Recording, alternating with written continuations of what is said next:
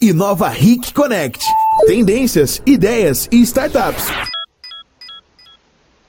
Bom dia para você que está nos assistindo aqui no portal do Ric Mais, Facebook e YouTube. Nós vamos começar agora o Inova Ric, junto com o nosso embaixador de. Fala, Fernando. Nosso embaixador de medicina inovadora, o Fernando Carbonieri. Nós estamos fazendo uma coisa diferente hoje né, trazendo o Fernando aqui para conversar conosco dentro do estúdio, para quê? Para que a gente fique mais rico, para que esse assunto tão importante chegue até você. Então não esquece, curta, compartilha, convida aí todas as pessoas que possam se interessar. Fernando, bom dia, tudo bem? Bom dia, Cauana. Obrigado pelo convite. Muito bom estar aqui com vocês hoje. Henrique Mais, eu de máscara, porque eu estou na tua casa. Tá certo. Vim visitar a Cauana aqui é, realmente para a gente ter um bate-papo sobre inovação, medicina, saúde. É um tema que é tão importante para todo mundo, porque eu, mesmo sendo médico, no fundo, no fundo, a Cauana e todo mundo que está aqui no estúdio de máscara, aqui junto conosco, é, somos pacientes. Então, toda evolução da medicina, toda evolução da saúde acaba impactando a nossa vida diária, todo dia, a, a todo momento. E é, é, sobre isso que a gente vai falar hoje. Fernando, então, antes da gente entrar no assunto, né, vamos cumprimentar os nossos amigos aí também dentro do LinkedIn, que são todos esses portais aí que a gente tem utilizado para massificar a informação, o conteúdo e a inovação. Mas conta para nós, Fernando, se apresenta. Conta um pouquinho quem é o Fernando, como ele pensa, o que, que ele gosta, para que as pessoas possam te conhecer além do profissional. Ah, é engraçado, né? Quem é o Fernando? Essa é uma pergunta que eu, de vez em quando, fico tentando responder. Tentando Mas, descobrir, né? Tentando descobrir quem sou eu, o que vim fazer aqui nesse, nesse planetinha azul. É, bom, Fernando, eu sou médico de formação, mas há quase quatro anos já estou fora da assistência, não pratico mais a medicina um a um ali com o paciente, porque dentro de uma jornada que eu nem sabia onde ia dar, foi, não sabia o que que, que, que uh, primeiro um hobby chamado academia médica ia culminar. Uh, eu acabei achando o meu jeito de fazer medicina, que era trabalhando com inovação, com empreendedorismo, com uh, outras formas de entregar serviços de saúde. E com isso, lá em 2012, ainda quando estava na faculdade evangélica, hoje Faculdade Evangélica Mackenzie, é, eu criei essa ideia, esse site, esse portal chamado Academia Médica, academiamédica.com.br, que o intuito era falar o que a faculdade esqueceu de contar. Então, pra, mesmo para nós, médicos, de vez em quando a, a gente se coloca em um pedestal ou as pessoas põem a gente em um pedestal, é, tem muita coisa que a gente nem chega perto, porque o mundo é vasto, é gigante. E a Academia Médica dava conta de falar sobre isso. Falar sobre Vamos falar um pouquinho sobre a Academia Médica. Ah, existe uma tendência acontecendo aí no mercado sobre as comunidades. Né? E isso tem crescido aí constantemente. Nós estamos falando também de uma transformação digital. Como que você criou essa comunidade de médicos? Né? Porque o que é mais interessante nessa história toda é que não foi intencional né? Ela foi acontecendo e se transformou aí nessa potência que é hoje. Como é que foi essa construção? A, a intenção existia, o, o, propósito existia. Eu acho que era, ele só não era um negócio. Eu precisava uh, pôr para fora aquilo tudo que eu estava vendo, ajudando um professor meu, que o projeto de vida dele era fazer um coração artificial. E eu ajudava na pesquisa dele e eu comecei a ver a quantidade de coisa que existia para fazer, para você realmente chegar a um produto de mercado que era um coração artificial. Então eu tive que estudar engenharia, engenharia de materiais, engenharia de é, dinâmica de fluidos, para ver como que o sangue rodava dentro de um coração, como que era a, a, a forma de, de dar energia àquele coração e como, pior de tudo, implantar isso dentro do, do ser humano. Né? Então, quando eu saí dessa iniciação científica, eu, eu saí com o mundo, carregando o mundo que eu estava vendo e que meus outros amigos não estavam vendo, que os outros colegas médicos não estavam vendo, e eu tinha vontade de falar, eu tinha vontade de, de expressar aquilo, demonstrar aquilo. E várias outras pessoas tinham a mesma vontade, várias outras pessoas conhecem é, muito, muito, muito mais que eu sobre tantas coisas. É, a ideia foi criar um canal, uma forma dessas pessoas poderem falar falarem o que elas aprenderam durante a vida. Porque que jamais uma faculdade vai ter, te dar a possibilidade de você ver tudo. Mas a quantidade, o, o crowd, a, a, a galera tem muito mais conhecimento acumulado se você souber canalizar. E se eles se sentirem. E é... como é que você fez isso? Por que, que eu estou te perguntando? Hoje a gente fala muito sobre engajar. É, não adianta você querer vender, não adianta você querer falar, não, não adianta. Nós precisamos engajar, principalmente porque nós estamos falando aí de meios sociais, né, de plataformas, onde a gente está usando também a tecnologia demais para se comunicar. Como é que foi a construção desse engajamento? Então, de novo, tudo se baseia no propósito. Tudo se baseia no propósito. Se você tem alguma coisa clara, uma mensagem clara dizendo para que você veio e o que você quer e o que você quer transformar no mundo, mais pessoas vão se conectar contigo justamente para falar junto contigo. Uh, um movimento acontece, ele começa com uma pessoa assim, ele começa com o seu propósito, com a sua mobilização, com e de repente você acha outro maluco que vai, vai fazer junto contigo a mesma coisa. Porque ele acredita na mesma coisa que você acredita.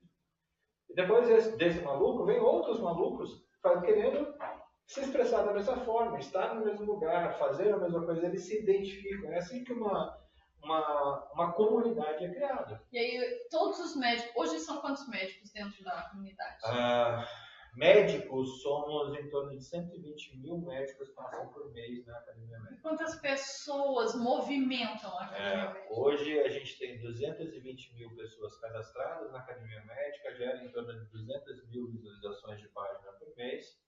Uh, agora, com uma equipe hoje de 11 pessoas. E, então, e o pessoal, eles continuam querendo falar. Todo mundo quer falar, né? A gente está vivendo em mídia social, todo mundo está aqui, a Cauana está falando, eu estou falando, você aí que provavelmente tem o seu Instagram está falando com alguém, tendo o seu público, mesmo que sejam um, dois, duas pessoas, cuide bem de ser uma, duas pessoas, que elas podem virar quatro, oito, dezesseis, e aí a gente chega numa exponencialidade. E quais são os principais assuntos, Fernando, como é a academia médica, né? A gente fala de saúde, de toda essa transformação, mas principal assunto, aquele que tem gritado demais aí no, vamos dizer, último mês? Eu acho, eu acho que tem. Ah, bom, último 18 meses. 18 meses, nesse, pandemia, nesse né? Esse ano de 18 meses, de 24 meses que a gente está vivendo, é, não tem como não falar de pandemia. O que é legal de pandemia, quando a gente fala em inovação, empreendedorismo e tudo mais, é uma pandemia exatamente funciona como uma guerra no fim do dia. A, a tua necessidade de desenvolver cientificamente para vencer isso traz uma quantidade gigantesca de conhecimento. E a pandemia ela está fazendo a gente aprender muito, muito, muito sobre ciência e sobre outros caminhos que vão é, virar, vão derivar ah, várias soluções dentro da medicina. Então, vacinas diferentes, além da vacina do Covid, a gente vai ter vacinas mais eficazes para tantas outras doenças por causa das tecnologias novas que foram é, usadas. Medicamentos com outras tecnologias também serão incorporados por causa dessa necessidade. Eu acho que necessidade é o que move empreendedorismo, inovação e startup. Né? Quais são as dores? E se a dor é muito gritante, você vai correr para desenvolver isso. E você vai ter uma quantidade de desenvolvimento muito, muito, muito alta. Então não tem como falar de medicina, de toda a medicina hoje, de toda a saúde hoje, sem falar de Covid. Não há como a gente separar uma coisa. Segundo assunto mais comentado dentro da comunidade? Ah, eu acho que um, eu acho que um, um fato assim, uh, uh, o meio social, as mídias sociais tirou um pouco dessa, desse distanciamento que tinha o médico dos, das outras pessoas. Né? A gente antes acumulava um conhecimento muito único que você só tinha, só, só acessava perguntando para um médico. Hoje, como é disponível, toda a informação é disponível na internet de alguma forma, o médico está tendo que mudar a função dele, como de um conhecedor, como um facilitador para que as pessoas. É, isso é muito legal, né? Porque isso é uma mudança muito, muito drástica dentro da bastante, área, né? Bastante. É, não só na medicina, mas o advogado está sofrendo isso. As profissões tradicionais estão então, sofrendo isso. Então, vamos dizer assim, Eles estão se transformando, né? Estão se transformando, Eles estão é ficar mais humanos. Assim. E, e o que é ótimo, né? Porque, de fato, antes os médicos, eles estavam como se fosse né, num patamar diferente, Quase né? E, E, e, foi assim. se sentiam assim, né? Hoje, hoje não, é verdade, hoje não. Hoje ó, eu gosto termo um facilitador. E como que os médicos, né? Vamos dizer, claro, o Fernando pode responder de acordo com o que acontece dentro da academia médica, e a gente está falando de uma porcentagem aí né, de médicos e de profissionais da área da saúde. Telemedicina, Fernando, como é que está sendo visto isso? Por que, que eu estou te perguntando? Há um ano e meio, mais ou menos, atrás, nós tínhamos aqui uma startup de health tech, onde ela ainda não tinha, gente, um ano e meio, ela não tinha autorização né, de nenhum conselho para fazer consultas através do aplicativo. Veio a pandemia e isso mudou assim muito rápido. E esse foi, essa foi uma barreira que a startup sofreu para entrar no mercado e existia também, claro, os médicos com uma certa resistência e tudo mudou muito rápido. Como que foi essa aceitação e essa transformação? Ah, deixa eu explicar de uma, de uma forma fácil. É, de uma forma é, ilustrativa, tá? não, não fácil, mas ilustrativa. A gente ainda tem um, um setor da sociedade é, que tem um raciocínio de o mundo sempre foi assim e é assim que ele tem que permanecer. É, dentro da medicina a gente tem isso também. Eu sempre acho que é em torno de 25 a 35%, que são as pessoas que falam: não, isso está errado, não pelo não, porque não pode, é antiético, é antiprofissional. E tem mais É um não, não, é um não, não, porque é mudança, né? Toda mudança Porque dói. As pessoas Toda não, mudança dói. é, não é que elas não querem, todo mundo quer, mas existe uma dor aí que não querem sentir. E daí é a dor de novos aprendizados. Dói aprender coisa nova. Dói mudar a prática corrente, porque você já está fazendo isso há tanto tempo, então bem, por que que você vai mudar? O time Tá tá ganhando- funcionando, o time né? tá ganhando não se mexe, né? Essa, essa é uma... uma... Funciona, tá funcionando, não precisamos alterar. Isso é muito legal, muitas vezes, porque nem toda inovação é boa. Sim. É, entretanto, a pandemia colocou para a gente uma, uma coisa nova. Então, tinha uma, uma- um monte de gente represada que precisava assim, é, continuar atendendo seus pacientes.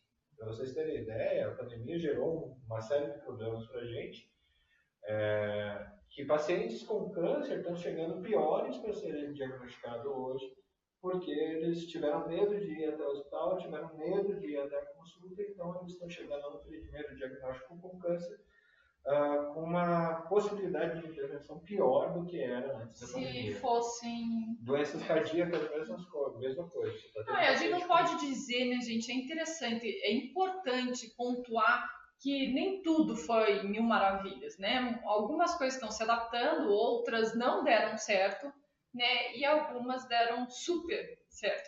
Então é importante porque quando a gente fala dessa transformação digital, é, dá a falsa sensação que tudo é sucesso. E não é verdade, né? Existem muita, muitas dores aí por trás dessa transformação. E, e para fechar o assunto da telemedicina, assim, ah, depois desses 18 meses de pandemia, a gente tem a incorporação de uma ferramenta nova. A gente não vai perder a necessidade de você ver o paciente presencialmente, é, porque a maioria das coisas da telemedicina, para a telemedicina, é bobeira, é dor de garganta, é um mal-estar, é uma coisa que você procuraria e resolveria Coisa rápido. rápida. Agora, paciente grave, paciente que Complexidade precisa. E o médico que acessa pela primeira vez um paciente por telemedicina e esse paciente é grave, é obrigatório que ele transforme essa consulta em algo presencial. Para que ele faça um acolhimento melhor desse paciente, para que ele dê um tratamento efetivo, para que ele aprofunde o diagnóstico. E se a gente está falando de doença pulmonar, doença oncológica, cardiologia, é, doença cardíaca, doença intestinal, tantas outras que trazem consequências crônicas para o resto da vida, não tem como acompanhar isso somente por telemedicina. Então, o mundo que a gente vai ter é um, É um mundo híbrido. híbrido. Que é ótimo, né? Nem Exatamente. tanto céu, nem tanto inferno, né? É o meio do caminho, gente. Como todo mundo fala, né? O meio é o equilíbrio.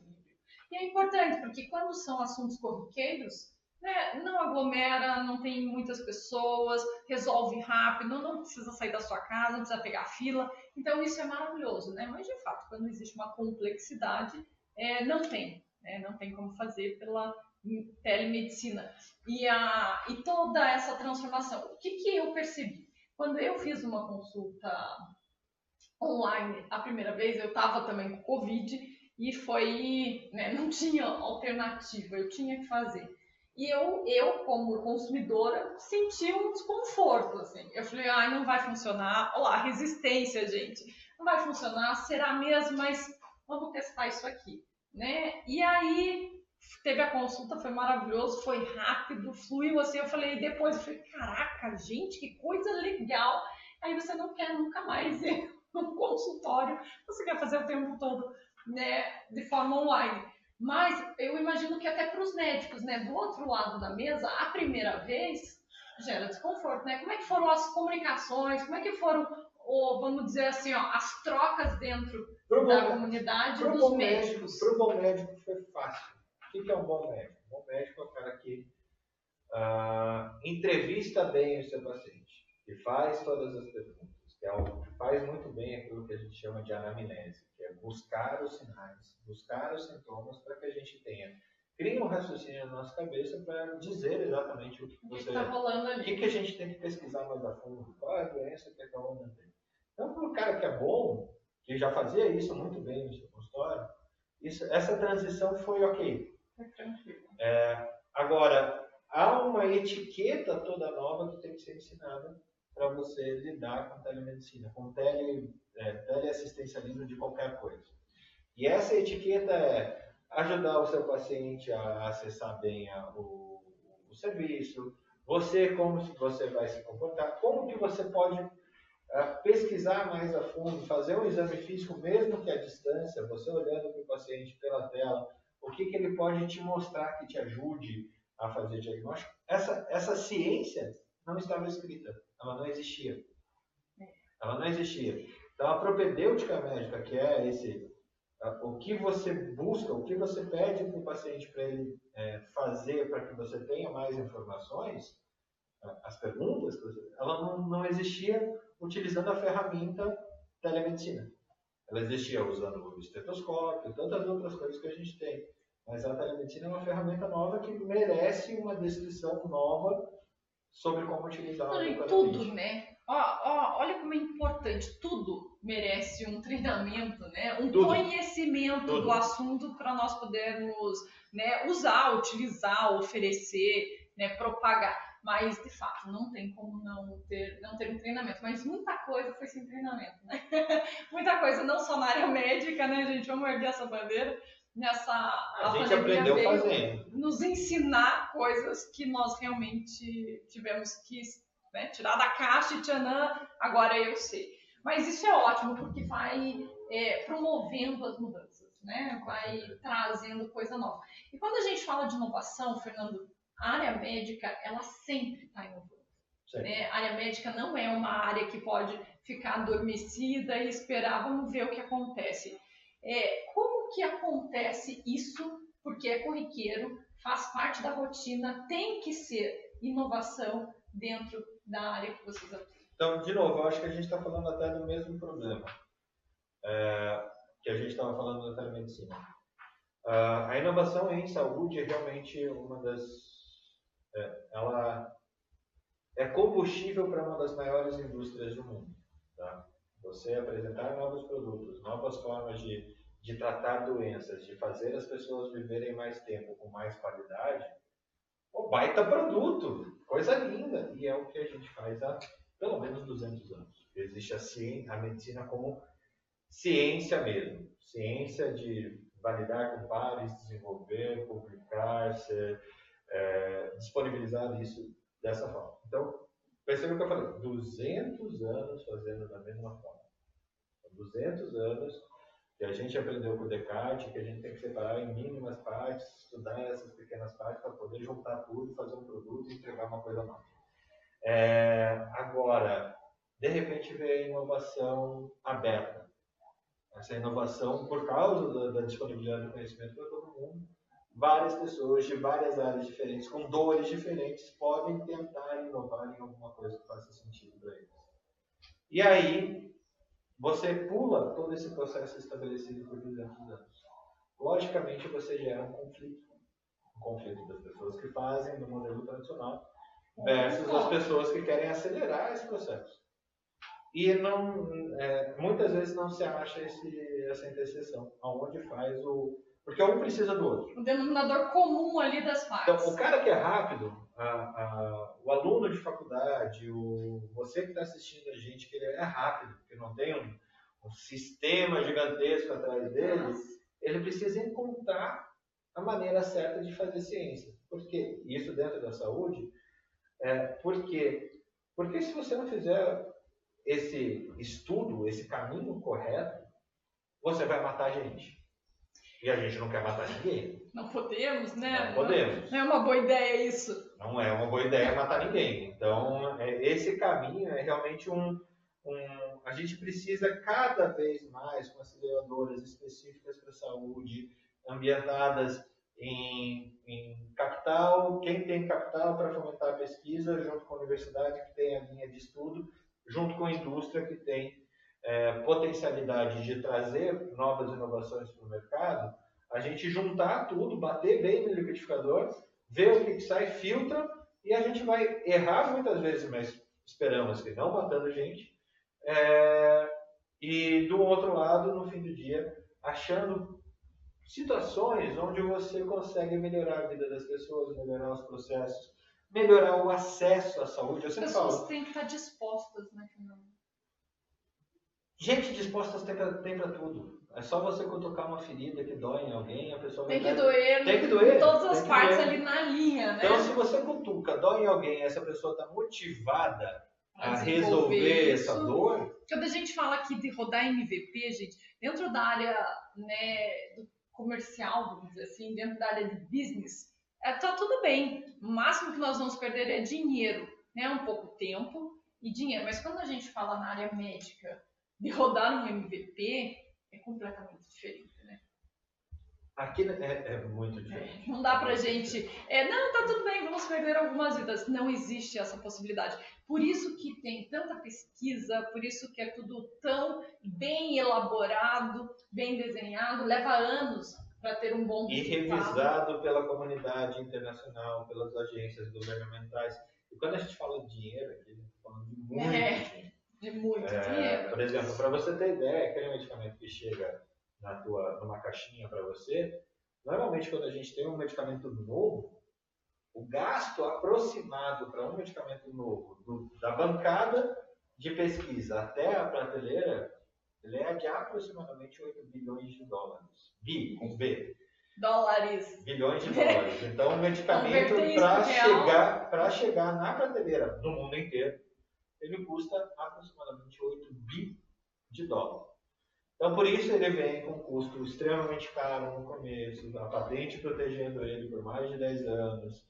É, e esse é o tipo de tecnologia que a gente está acostumado. Agora, quando a gente fala de inovação aberta, que é o que vocês fazem aqui no, Con- no, no Connect, no InovaRIC, a gente está falando de quais são as dores comuns que a gente consegue resolver é, em saúde. E daí eu sempre falo, se a gente estiver ah, mitigando duas coisas, acesso, então todas as ações que ampliem efetivamente acesso, mudem processo para ampliar acesso à saúde, elas vão ter gente para escutar o que você quer dizer, é, minimamente para escutar. Então, o governo quer escutar, as empresas querem es- escutar, o pessoal que quer ver negócio ampliando o acesso aos profissionais da saúde, ok, isso aí vai funcionar. É, lógico que não todas, não adianta Claro. só. Nunca, né, gente? Todas seria ótimo, mas não, não é É. assim que acontece. E também, de um outro lado, aquilo que você conseguir mitigar risco.